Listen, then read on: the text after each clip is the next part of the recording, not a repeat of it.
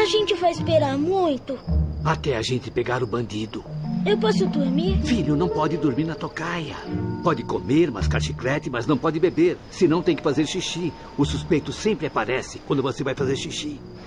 Agora eu quero fazer xixi. Olha, Sean, vai ter que treinar sua bexiga esta noite.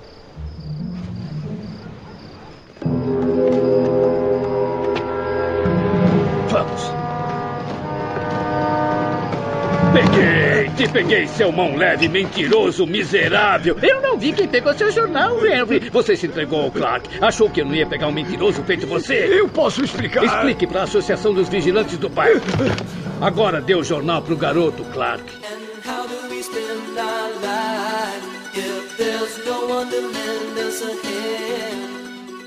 Fala galera, tudo bom? Sejam bem-vindos à quarta edição do Psych Office, o podcast do Psych BR. Eu sou Henrique Pérez e hoje vamos discutir o quarto episódio de Psych, Mulher Procura Marido Morto. Para debater esse episódio, temos direto de São Paulo, Lucas Sampaio. Fala, Lucas. E aí, lindos e lindas? Acho que você tá no podcast errado.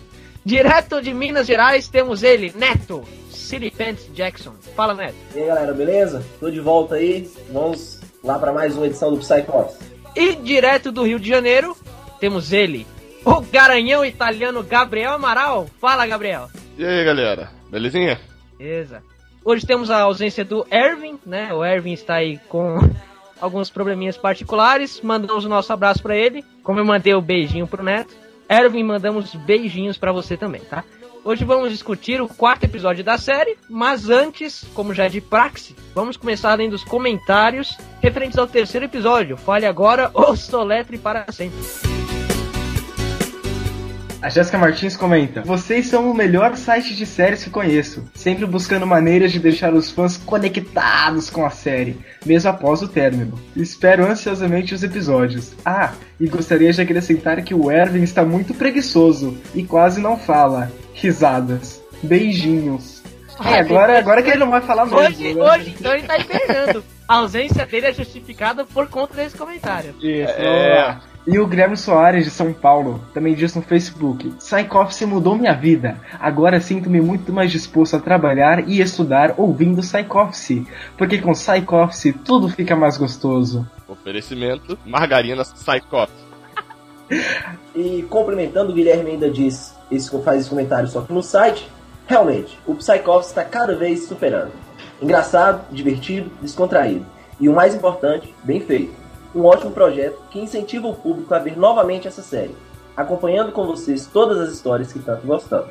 Parabéns aos envolvidos, ótimo trabalho, abraço. Abraço. Esse é o Abraço. comentário dele aí. Você tá bom narrador, hein, Neto? Obrigado, eu Não, me um... inspiro em você. Quase um Edmond. Quase um Galvão Bueno. Que lambança que você tá fazendo, garotão. Nossa, velho! A Ana Luísa, de Minas Gerais, também deixou um comentário e, eu acredito que ela tenha começado a ouvir o podcast depois do lançamento de algum, algumas edições já. Então ela foi em cada postagem do- dos episódios e comentou sobre eles. Então eu vou dar uma resumida aqui em tudo que ela falou. Ela falou: uma ideia sensacional, conteúdo muito bem produzido, uma boa forma de ajudar aos saudosos fãs da série e um incentivo para os que ainda não assistiram. Muito boa iniciativa. As quintas agora têm um gostinho diferente. Até o meu olhar sobre os episódios está diferente. Uma boa desculpa para rever todos os episódios dessa maravilhosa série. O Psych Office está cada vez melhor, especialmente no último episódio, o episódio 3, a trilha sonora estava um arraso. Parabéns meninos, continuem com um bom trabalho. Muito obrigado. Muito obrigado. É, e o interessante é que vocês acham que aqui em Minas a gente só come pão de queijo. Se enganaram, tá vendo? Ela fala que as quintas agora tem um gostinho diferente. Então, um abraço pra Ana que degusta quintas-feiras. né? Quebrando estereótipos. Office é milanesa, né? Esse é o gostinho da...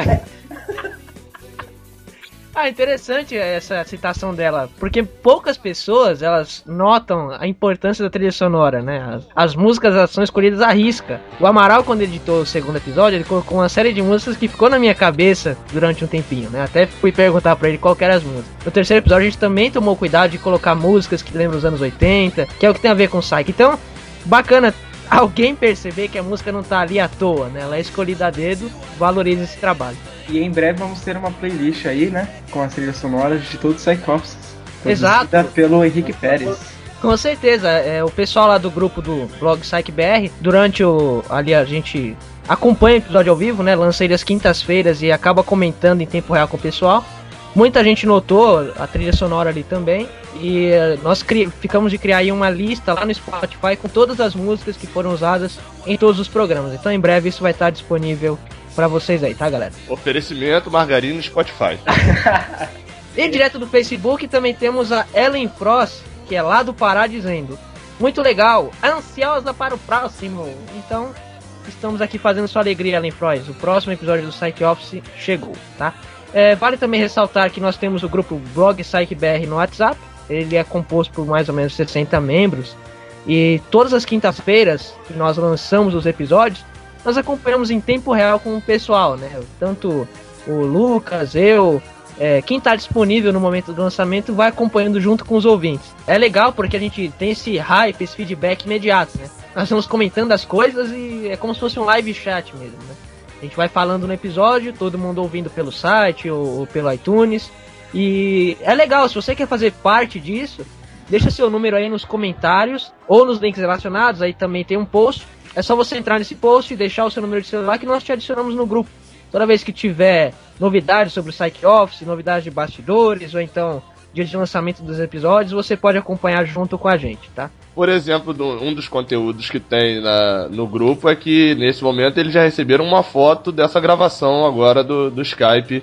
Já está lá no grupo, eles estão sabendo que a gente está gravando. E além do, desse grupo do WhatsApp, que como já acabamos de mencionar, você pode deixar o seu número, também temos os contatos através do facebook.com.br Então, além de dessas postagens referentes ao Psych Office, todos os nossos seguidores eles podem conferir novidades da série, postagem de episódios, tem também algumas sessões de quotes, a gente coloca coisas que são referentes aos episódios de Psyche.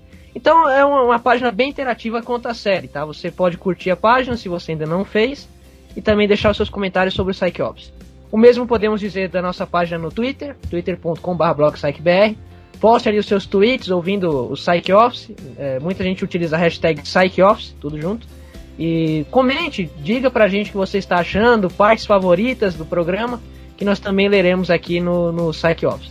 E além disso, também temos talvez o método mais antigo de comunicação, é, com exceção da fumaça, é claro, mas eu estou falando do e-mail, né? Você pode mandar e-mail para psychbrasil.gmail.com, disserte ali a sua ideia que nós também aceitamos e vamos ler aqui na seção de comentários do Psych Office. Também aceitamos cartas e fax. E abacaxi. E também temos o um número de telefone, o 40028922. Você pode entrar em contato conosco e pedir um PlayStation para ganhar um jogo da vida, tá?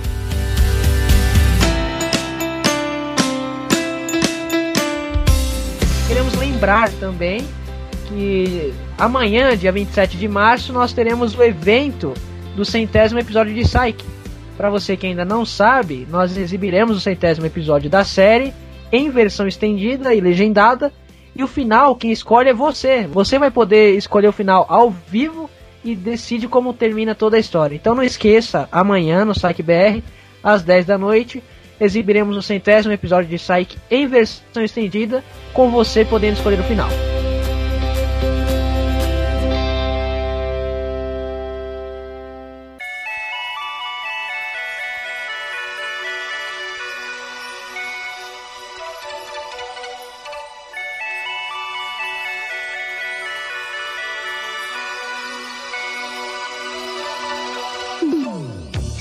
Pessoal, vamos discutir agora o quarto episódio de Psyche, Mulher Procura Marido Morto.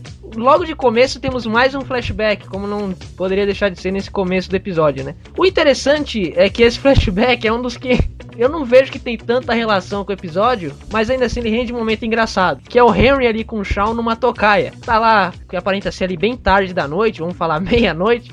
Tá o pai e o filho do lado de fora da casa, eles ali estão vigiando a casa. E de repente chegam um cara para roubar o jornal do Henry e o Henry pega ele ali na, na surdina. Vale ressaltar aí que o, esse é um dos poucos flashbacks que a lição que o Henry passa pro Sean enquanto criança vale pro Les e pra Julius, que são quem estão fazendo a, a tocar na maior parte do tempo. E ele fala assim, Sean, a gente tem que ficar esperto, porque no momento que você sai para fazer xixi, é o momento em que os ladrões fogem. E no momento em que o Sean entra no carro do Les e da Julius sem ser percebido, que ele distrai os dois, é o momento em que os dois ladrões saem da lojinha e o, o Lance acaba perdendo eles dois de vista. Essa é a Lady Murphy das tocaias, né? A Lady Então, por mais estranha que a situação seja, é, o Sean sempre tá aprendendo alguma coisa que no futuro ele pode usar. Não pode acabar não sendo diretamente para resolver o caso. Nesse caso, nesse episódio, é o, o que acontece, né? E aí depois a gente pula para os dias atuais e tá o Sean sentado na mesa da chefe Vic, né? Tomando um suquinho de abacaxi, indo pra frente e pra trás naquela cadeira confortável e o Gus é pego no flagra. E aí eles começam a discutir o que é a base do episódio, né? Qual que é a trama desse episódio? Uma mulher, ela é uma viúva, né? Ali na casa dos 40 anos. O marido dela morreu há uns 3 anos. E ele era um ladrão de banco, né? Ele, ele fazia parte de uma quadrilha formada por três pessoas. Eu não sei nem se a palavra é quadrilha. Vamos falar trio, né? Não, é, é quadrilha, é quadrilha. É quadrilha ainda assim? Quadrilha, quadrilha de quatro pra frente. Não, quadrilha é de junho pra julho. Grila, caraca! E se for de quatro pra trás? Então, enfim, tá lá o grupo de assaltantes, né? E eles estão saindo da prisão agora. E essa mulher recorre à polícia porque ela tá com medo de, sei lá, os caras irem atrás dela, né? Por quê? O ex-marido dela acabou morrendo e só esses dois caras foram pra cadeia. Ela tá com medo de sofrer alguma represália. E o Sean, ele aproveita mais uma vez o gancho pra ele ganhar algum crédito dentro da polícia e continuar fazendo o que ele faz, que é resolver crimes. O interessante também é, voltando novamente aquela parte de Gus aceitar um caso e Gus relutar um caso, é que o Gus ele até aceita, mas reluta ao mesmo tempo o caso nesse momento. Por conta da mulher. É, eu acho que ele aceitou o caso com segundas intenções ali com a viúva. Fica bem evidente, mas ele tenta disfarçar ao longo do episódio, mas tá bem na cara. Pois é, e a gente nota isso porque assim que a mulher contrata o Sean, o Sean e o Gus, ela tá lá no escritório e o Gus ele fica ali todo ponderado com a presença da mulher, mas ainda assim ele mantém o profissionalismo, falando: ó, a gente não pode te ajudar, vai falar com a polícia, está acima da gente. E o Sean o tempo todo querendo pegar o caso, por mais que envolvesse falar com o morto, né? E é legal porque ali no começo, enquanto o Sean tenta pegar esse caso, ele sempre dá um jeito no improviso de pegar o caso, né? Por exemplo, tem uma parte que ele pega a chave do Gus pra falar pro Les que, ó, oh, você tava procurando a chave do seu carro, achei pra você, e toma seu distintivo também. Então ele, ele pegou o distintivo da mesa do Les e jogou pro Les, e pegou a chave do carro do Gus pra falar que era a chave do Les, só pra impressionar a mulher que tava na frente dele, né? Então, é, é legal ver que a, a personalidade do personagem já tá 100% construída a essa altura. São só quatro episódios. Mas até agora não mudou nada do que a gente conhece, né? E também dá pra ver bem forte a personalidade do Gus também agora, que ele tá relutando muito com esse, com esse caso, mais até do que o, alguns outros. E também ele chega até a incomodar, pelo menos para mim, de tanto que ele reluta para não mentir pra mulher que ele tava, acho que afim, né? É porque na verdade ele tá preocupado. Parece que ele tá preocupado com, com a mulher de, de o Sean, que ele sabe que não é evidente, é óbvio. E ele não tá confiando tanto que o Sean pode resolver o caso. E ele tá preocupado com a, o, o risco de vida, né, da, da Raylene. Que pode ser que ela venha, por confiar neles dois, que não são assim muito confiáveis, ela possa sofrer alguma coisa, já que ele tá afim dela e não, não quer que ela sofra nada, né? Ah, sim, faz sentido. E sobre o, o Sean e o Gus, quando eles estão lá decidindo se, se vão pegar o caso ou não, se. se eles estão conversando com a, com a Raylene, né? Aí é engraçado que o Gus, é, isso até se é, prorroga para alguns outros episódios quando ele tá afim da vítima ou tá afim de alguém, que ele tenta se colocar como um participante ativo, essencial pra, pra empresa, né? Pra Psyche.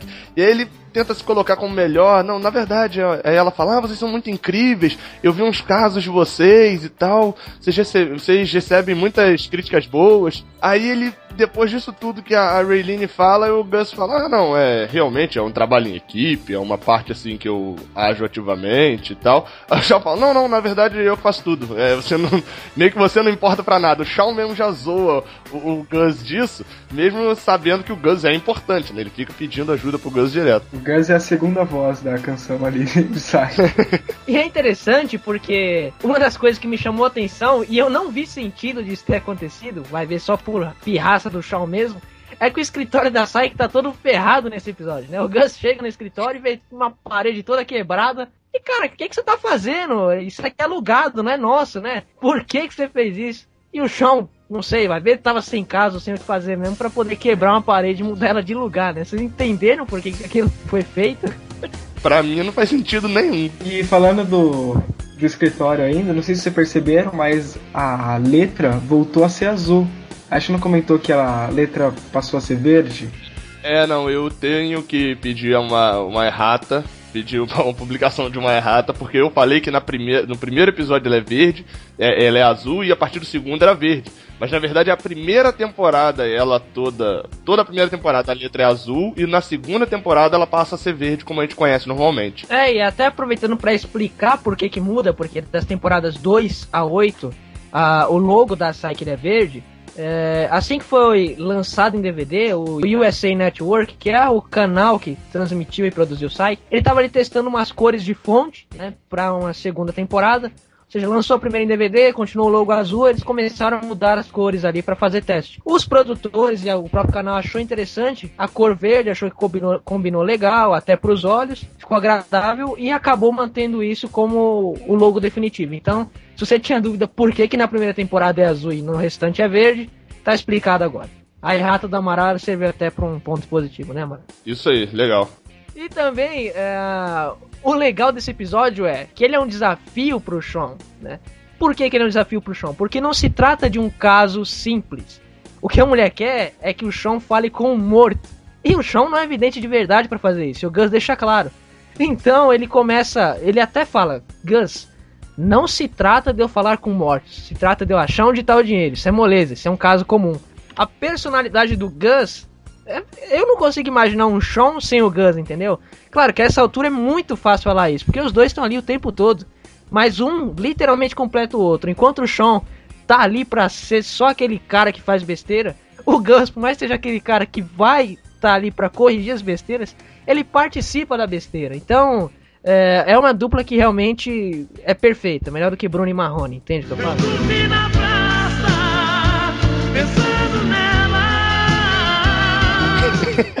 Bruno Marrone. Muito, muito difícil ser melhor que eles. Ainda assim, isso rende cenas muito legais. Uma delas é aceita que o Sean organiza ali no escritório da SAI, cercado de mulheres, ele com o ventilador apontado pra cima, dando aquele efeito de vento. Ele usa o roupão do Gus pra ser a vestimenta da, da sessão espírita lá que ele faz. E com aquele efeito de propaganda de shampoo, né? Com aquele vento. É. Cara. Tem uma fala en- engraçada também, que é quando o, o Sean vira e fala: Ah, não, eu pesquisei, não tem problema, não tem impedimento nenhum pra, pra fazer uma, uma sessão espírita, não precisa de regulamentação. É a mesma coisa de fazer uma venda de garagem ou fazer uma cirurgia plástica. Aí o Gus vai e só corrige: Você precisa de, de licença e de permissão pra fazer uma venda de garagem. Só que ele não fala de cirurgia plástica, ou seja, como se qualquer um pudesse fazer a cirurgia plástica. O mais importante ele não menciona, né? Deixa a venda de garagem pra lá. É, só um adendo sobre isso que o Gus fala, sobre a regulamentação das vendas de garagem. Isso é porque estava tendo muito, muitos erros em cirurgias plásticas no ano de 2006. Inclusive saiu, do- saíram documentários, matéria no New York Times. E Então o Gus usou isso como ironia, tipo assim, ah, você tá tendo tanto desastre, então esses médicos eles não têm nem a regulamentação para estar fazendo cirurgia.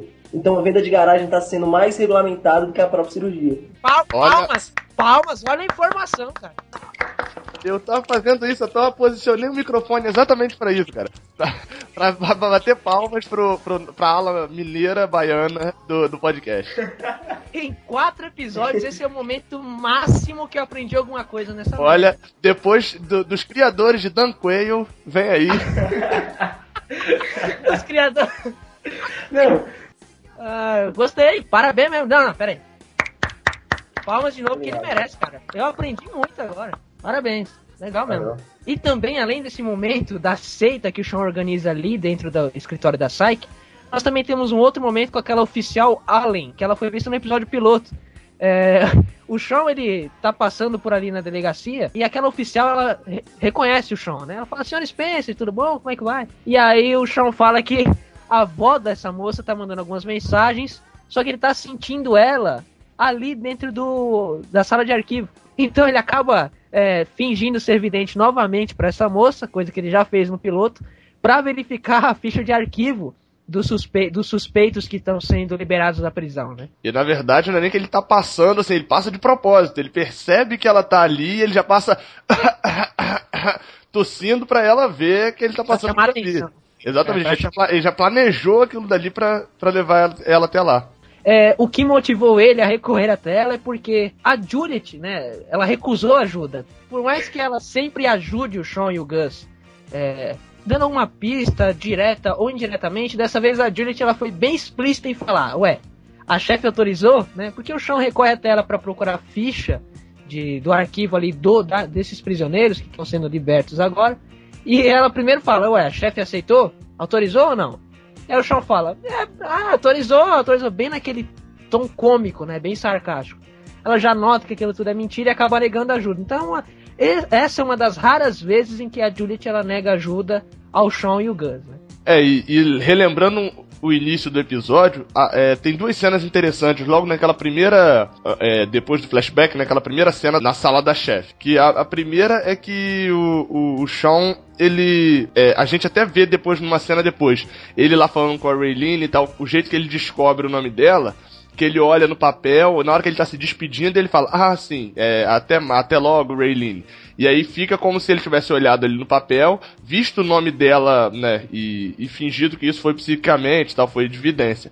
Só que lá naquela cena inicial, a chefe já fala com ela assim, é, ah, é, inclusive a senhora Raylene conhece, consulta videntes de vez em quando, não sei o que, não sei o que, não sei o que lá. Ou seja, ele já tinha, ela já tinha citado o nome da, da, da cliente já, né, da Raylene. Foi uma falha de atenção do, do Shawn de ter que ver o nome no papel pra lembrar o nome da Raylene. Vocês acham aí disso aí? Ah, eu acho que ele olhou pra confirmar que realmente era ela, né? Cara, eu Sim. acho que foi falha de roteiro, porque nada é perfeito. É, assim, eu não tem problema. Tem um problema, tem o erro? Tem, mas nada é perfeito, né, cara? Existe sim, em qualquer produção, até na HBO aí, que é a, a top das tops das produções televisivas, né? Sempre vai existir erros de continuidade ou um furinho ou outro no roteiro, né? É muito difícil você pegar algo que não tem um furo. A gente tem que lembrar que a cronologia da, do episódio às vezes não é seguida na hora da gravação. Então, às vezes, a cena final foi uma das primeiras a serem gravadas. Então, pode ser que ocorreu isso, eles não se ligaram e colocaram o chão pra olhar no papelzinho o nome da mulher. Não sei. É, Pode faz ocorrer. sentido também. Eu, assim, pela mística da série e tal, do. Pela, pelo bem da, da série de eu achar que Psyche teve uma produçãozinha perfeita, que a gente sabe que não, não é, é, o início de Psyche, ela não era isso tudo que ela já era na oitava temporada, mas assim, eu prefiro pensar que eles colocaram isso pra provar que o Shawn não é perfeito. Mas aí, até mesmo fica extensivo aos ouvintes, mandem e-mails com as suas teorias de por que, que ele teve que olhar novamente o nome lá, se foi erro de roteiro, se foi porque ele esqueceu realmente, ou outra teoria aí também. Ou foi proposital pra falar exatamente isso. É, não, mas eu acho que os produtores eles, e os roteiristas eles criaram essa possibilidade pra nós discutirmos aqui no Psych Office. Eu, é, eu acho que eles realmente pensaram nisso. É, eles vão falar, é, tem aqueles bandos de nego lá do. do Não, Janeiro, no caso, tem, não, vão bem, ter, né? No caso, tem o bando de negro, não, vão ter daqui a 8, 9 anos e tal. Vai ter aquele pessoal do Psych Office, vai estar lá discutindo. Pô, eles, nesse momento que eles estão ouvindo isso, quinta-feira, 10 e meia da noite, aqui no Brasil, aí nos Estados Unidos eu não sei qual é a hora, tá? Mas valeu aí, roteiristas, valeu. E uma coisa que não podemos deixar de citar de maneira nenhuma é que finalmente o personagem mais importante de Psyche aparece. O Super Smeller, esse é o Ernesto Agapito marcando presença no, pela primeira vez em Psyche, né? Porque o Gus pela primeira vez usa o Super Cheirador na hora que eles estão ali investigando e eles acham o, o, o rapaz, cujo nome eu não me lembro, mas que era o, o rapaz dado como morto. David Wilcox. E o Gus usa o super farejador dele pra sentir que tinha alguém ali, né? É, é interessante pra caramba porque esse personagem, entre aspas, ele vai marcar presença ainda em mais episódios ao longo da série, né? E ele vem sempre a calhar nas horas do episódio, ele não sabe mais ou menos que rumo tomar. Então entra o super cheirador em ação e alguma coisa vai sair dali. Vocês perceberam o super cheirador? Lógico, é decisivo, né? Na, na hora dele saber se o, se o marido da Raylene tá em casa ou não, né? E é legal ver que o Sean ele até caçoa dessa, desse- disso que o Gus tem, né? Que é o super cheirador. Ele não leva a sério, mas como supostamente o Gus acha uma pista, o Sean até se desculpa com ele, né? Então o super cheirador é algo que a gente vai ver ao decorrer da série e também vamos falar dele aqui no Psych Office. E depois disso, dessa cena do super cheirador, que eles encontram o marido da Raylene, falam ali com ele, ué, o que, que você tá fazendo? Como é que você ainda tá vivo e tal? E eles vão falar com, Ray, com a Raylene, falando que o marido dela tá vivo. Vem o que para mim é a melhor cena do episódio, que é quando o Sean e o Gus eles se reencontram com ex-detentos e acabam indo parar na casa deles. E aí os ex-detentos encontram o Sean e o Gus tentando invadir a casa. O Sean fala que é um é, analista de janelas. Inspetor de janelas. Inspetor de janelas. E aí vem a melhor cena que pra mim é o ladrão falando pro chão adivinhar quantos dedos ele tá escondendo, né? Concordo plenamente. melhor cena, cara. Aí bate um reflexo na TV, outro na jarra e o chão vai acertando tudo, né? E aí não, não que magistralmente de tão burro que é, mas é genial, o cara sai de trás da TV e vai para trás do Gus. Então deixa o trabalho mais fácil ainda de Aí o Gus não entende nada. É, tipo, a cara que o Gus faz é a melhor. que merda que esse cara tá fazendo. E o Shawn, o Shawn ainda zomba dele ainda, que ele fala, ah, né, na primeira, né? Ah, não, é, é, lógico que eu estou vendo, não é? É lógico que o reflexo da TV está batendo no espelho, que bate aqui na jarra e eu estou vendo. Aí o cara tá aquela olhada e tipo assim, cara, você tá contando tudo. Você tá...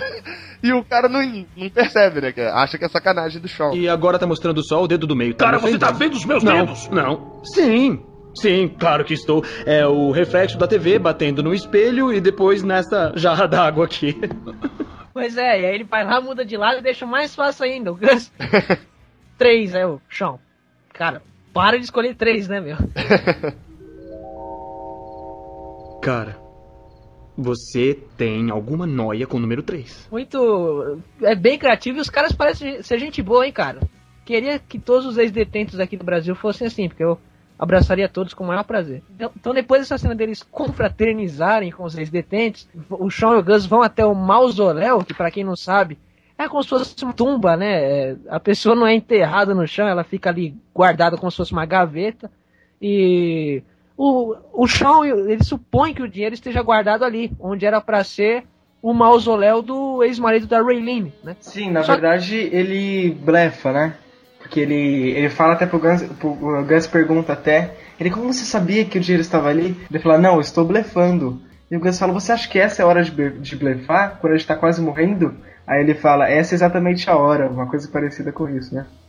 Pois é, pois é. É, ela é nos matar, se não blefe, você quer que eu faça o quê? Na verdade, ele tá tentando ganhar tempo por, pra, porque ele esperava que o, o Les e a Jules iam chegar logo, porque eles estavam seguindo o, os dois, né? Os dois detentos. Então, com, se os dois detentos. Eu, eu tô imaginando isso, né? Que o Sean teve esse pensamento. De que se os dois detentos iriam segui-los até onde estava o David, etc., ou para onde eles iriam logo depois, o, o Lessie e a Jules também iam seguir até lá e eles iam entrar e prender. Então ele tentou ganhar tempo falando que estava ali dentro que iam demorar para abrir. Só que na verdade o, o, David consegue abrir em 15 segundos, né? Aí ferra o plano e eles chegam a passar uns apuros antes. Pois era, para demorar minutos e numa tacada só o cara já conseguia abrir tudo. Depois disso, a mulher é presa, né?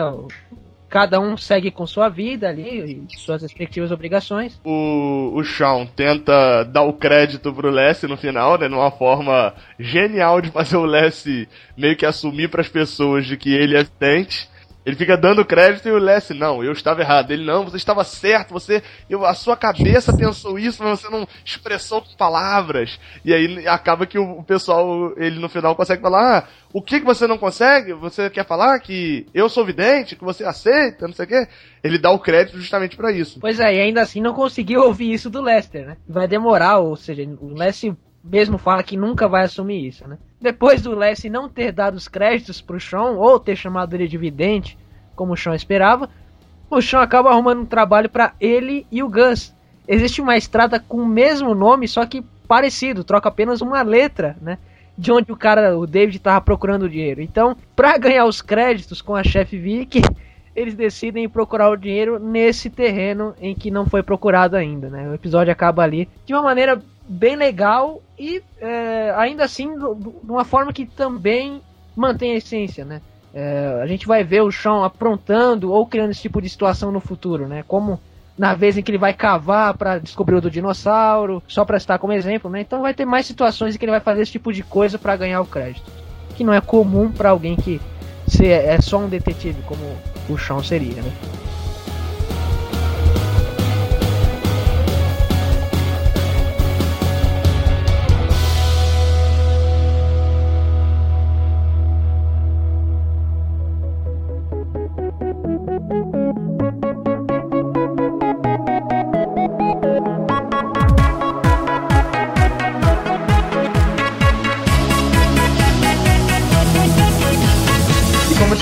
Vamos agora para algumas curiosidades, agora que já discutimos e debatemos o episódio. Temos uma aqui que na cena que Shawn acorda Gus, perto dos 17 minutos ali, é, pode-se ver que o Gus tem uma, uma foto do Shawn e a roupa dele na foto está a mesma que ele está usando naquela, naquele momento que ele está acordando e dando um puta susto no Gus, né? E você pode ver o, o print dessa cena aí nos links relacionados, ou até mesmo pelo, pelo episódio, você colocar ali perto dos 17 minutos, 16,59 que você consegue ver. Não, e essa curiosidade é legal porque além da roupa ser igual que o Lucas já falou, a posição que o Gus, que o Sean se encontra no momento que a cena abre também é a mesma. Isso é bastante legal. Tem que ser bastante observador para notar essa, hein? Tem que ser um Charles Spencer pra anotar essa. Outra curiosidade é no momento em que o Sean e o Gus estão saindo do estacionamento lá do mausoléu, eles estão no carro, né, no Blueberry, e você pode ver o cameraman refletido no espelho do, de dentro do carro. Né? Então aí mais uma pequena falha que só pode ser notada pelo nosso cara Henrique Pérez. Né? A gente tá lendo aqui, mas quem cava essas curiosidades para vocês. Não, não é o precisa Henrique. falar isso não, não precisa falar isso não. É trabalho em equipe, não fala que é um não. Bom, é um trabalho em equipe. Que é isso? Eu faço a maior parte. Trabalho em equipe nada, ó, como que é essa a- É igual o Shawn Charles, não lá? é bem uma equipe. vocês, não, vocês não fazem muita coisa. E também além desse erro técnico, né, que o Neto acabou de citar, nós também temos um outro, que ocorre na cena quando o Sean e o Gus, eles saem do carro para começar a cavar o dinheiro já no fim do episódio, né?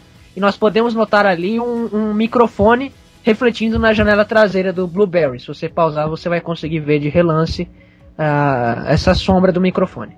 Mais uma também curiosidade, essa aí que, que eu percebi no episódio, é até meio que do jeito que normalmente o Neto faz, né? Que é pegar uma das referências.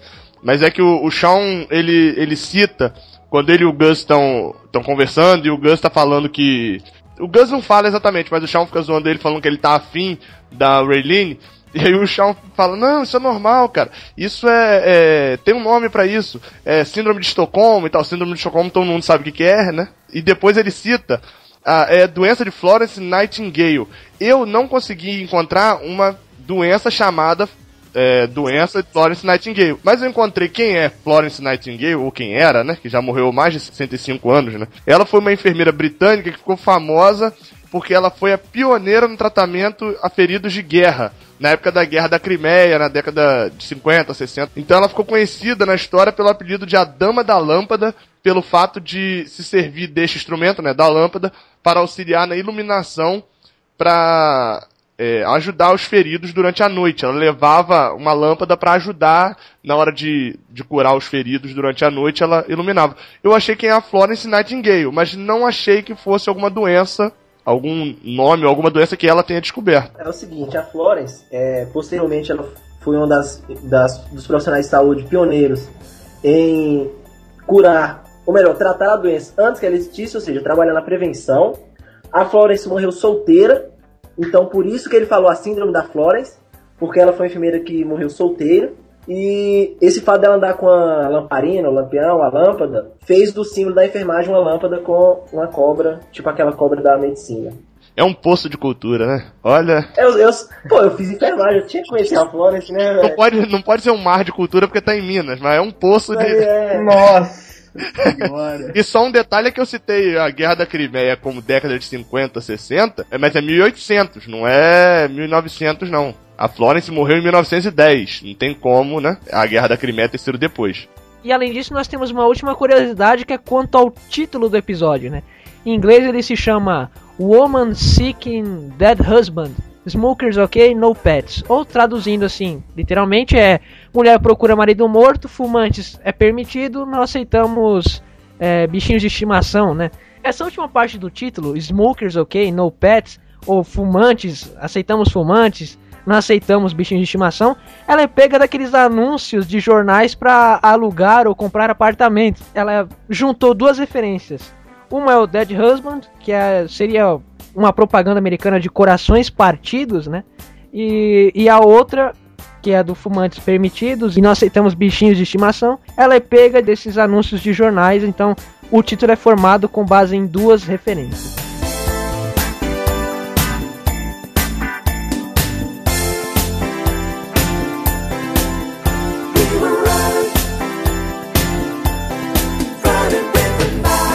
Muito bem, depois do episódio de curiosidades, vamos agora para o desafio mais famoso do mundo. Não é o desafio do balde com gelo, porque esse já morreu há um bom tempo, mas estamos falando do desafio do abacaxi. Para quem não sabe, em todos os episódios de Psyche temos abacaxis escondidos. Seja ele pra estar ali enfeitando uma cena, em cima de uma mesa, numa roupa. Em todos os episódios, em algum ponto tem um abacaxi escondido. E o desafio propõe-se aqui. Os ouvintes eles precisam nos mandar áudios dizendo onde está o abacaxi do último episódio que comentamos. No caso, vamos ouvir agora os, os, nossos ouvintes falando e dissecando onde estão os abacaxis do episódio Fale Agora ou Cale-se para Sempre. O primeiro áudio que nós vamos ouvir é da nossa ouvinte Ana Luísa, que também deixou um comentário que nós até reproduzimos ele na, na leitura de e-mails. Vamos ouvir o que ela tem a dizer. Acho que vi um abacaxi na despedida de solteiro numa bandeja na mesa no minuto 27 e um abacaxi fatiado na bandeja de frutas no quarto da noiva no minuto 31 e 11 segundos, quando ela está se arrumando para o casamento. E apesar de eu ter visto muito, muito, muito que as berinjelas albinas na blusa da madrinha se revelassem abacaxis, eram na verdade flores amarelas. Próximo comentário é da nossa ouvinte Jéssica, que também deixou comentário mais cedo, e vamos ver o que ela tem a dizer sobre o desafio do abacaxi referente ao terceiro episódio. Oi, galera. Meu nome é Jéssica e estou aqui de novo para participar do desafio do abacaxi, do episódio Fale Agora ou Cale-se para Sempre. Nesse episódio, eu encontrei dois abacaxis. O primeiro aos 12 minutos, quando a Julie está no restaurante e o Shawn entra para falar com ela. Ela está comendo uma salada de frutas e tem fatias de abacaxi atrás do potinho que tem no prato. O segundo abacaxi está nos 42 minutos e 46 segundos, quando Chama organiza uma despedida de solteiro e o noivo vem falar com ele. Tem um prato na mesa com fatias de abacaxi dentro. É isso aí, galera. Gostaria de dizer para o Amaral que eu adoro as pesquisas que ele faz sobre os episódios. E espero que dessa vez eu acerte. Até a próxima. Beijos. Muito bem, agradecemos a todos os ouvintes que enviaram seus áudios. Muito obrigado, ouvintes que mandaram seus áudios. Muito obrigado, ouvintes. Muito obrigado, ouvintes que mandaram áudio. Você viu que literalmente agradecemos a vocês, né? E nós percebemos aí no áudio que houve até um pouquinho de diferença, né? Principalmente esse que a Jéssica mencionou, quanto à, à refeição da Juliet, nós realmente não achamos ele aqui, não explicitamente, né? O que nós temos de relação é esse que nós acabamos de citar. Mas o que vale é isso mesmo, pessoal. Vocês notaram qualquer coisa que referencia um abacaxi, mandem um áudio falando que tá valendo, né? Não precisa ser exatamente esses que nós estamos seguindo a risca. Às vezes pode ter algum que a gente não enxerga e vocês acabam dando essa luz pra gente, tá? Então, para participar do desafio do abacaxi, lembramos os nossos meios de contato. Temos o facebook.com/blogpsychbr, twitter.com/blogpsychbr, sitebrasil.gmail.com, você pode anexar o seu áudio através de um e-mail, você pode comentar no post ou enviar um áudio através do ForShare, Mega ou qualquer gravador online aí. Como eu falei da última vez, você pode gravar um áudio num cartão de memória. É, isso eu não falei da última vez, né? É a última falou, vez falou. eu falei. Não, não, não. Eu falei da última vez de você vir até aqui no Rio de Janeiro, ou ir até São Paulo, ou até Minas, ou até o Rio Grande do Sul e falar presencialmente gra com um gravador assim na nossa frente e falar com a gente aonde está o abacaxi. E tem uma maneira nova também que eu estou sugerindo. Grave o áudio em um disquete e mande pra gente através dessa, desse meio tão novo chamado Correio. Você pode enviar através de um Sedex e chega em 10 dias aqui em casa. De preferência um disquete de 5 e meio, não de E- 3,5, né? Porque esse tá bem mais fácil de ler. Exato. Enfim, você pode enviar através desses meios de contato ou também pode enviar através do nosso grupo no WhatsApp. Aí é a maneira mais fácil, né? Entra no nosso grupo, tem o post aí já nos links relacionados. Deixe seu número de telefone, participe do nosso grupo que fica bem mais simples até de enviar um áudio e também você consegue se ouvir aqui no Psych tá bom?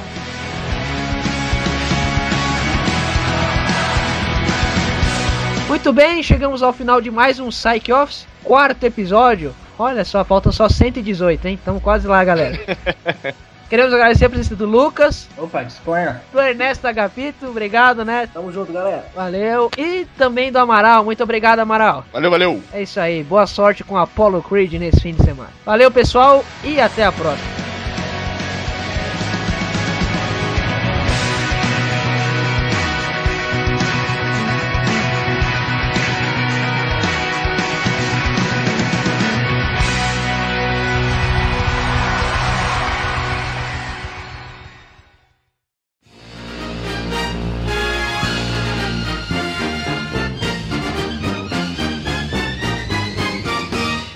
Preferência um disquete de 5 e meio, não de 3,5, né? Porque esse tá bem mais fácil de ler.